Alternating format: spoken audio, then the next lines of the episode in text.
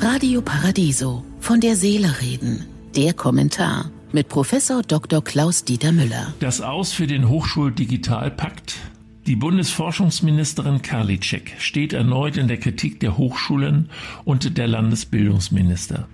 Ein überwiegend vom Bund finanzierter Digitalpakt für die Hochschulen soll zu den Akten gelegt werden, weil sich die seit Amtsübernahme unglücklich agierende Bundesforschungsministerin Anja Karliczek, CDU, stattdessen für eine Bund-Länder-Vereinbarung zum Thema künstliche Intelligenz stark gemacht hat.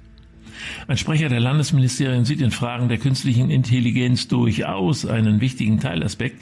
Der dringend erforderliche Digitalisierungsschub an unseren Hochschulen ist darauf aber nicht zu reduzieren. Gerade in Corona-Zeiten, in denen die Hochschulen auf digitale Lehre umstellen mussten und es weiter tun müssen, gehen die Hochschulen an die Grenzen des Möglichen und darüber hinaus. Die Expertenkommission hatte rund 270 Millionen Euro pro Jahr als Digitalisierungsschub für unsere Hochschulen gefordert.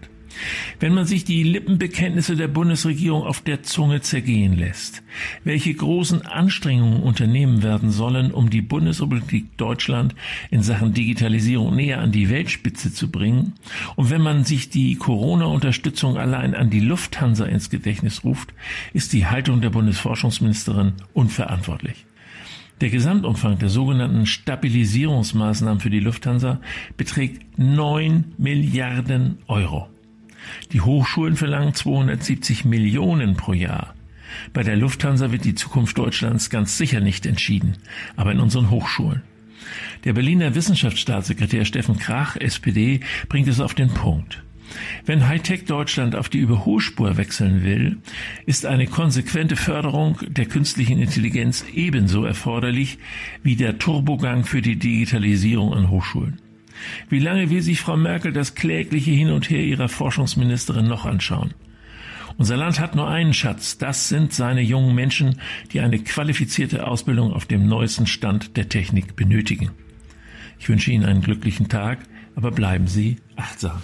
Von der Seele reden mit Politik- und Medienwissenschaftler Klaus-Dieter Müller, Vorstand der Stiftung Christliche Werte leben. Alle Texte zum Nachhören und Nachlesen auf www.paradiso.de.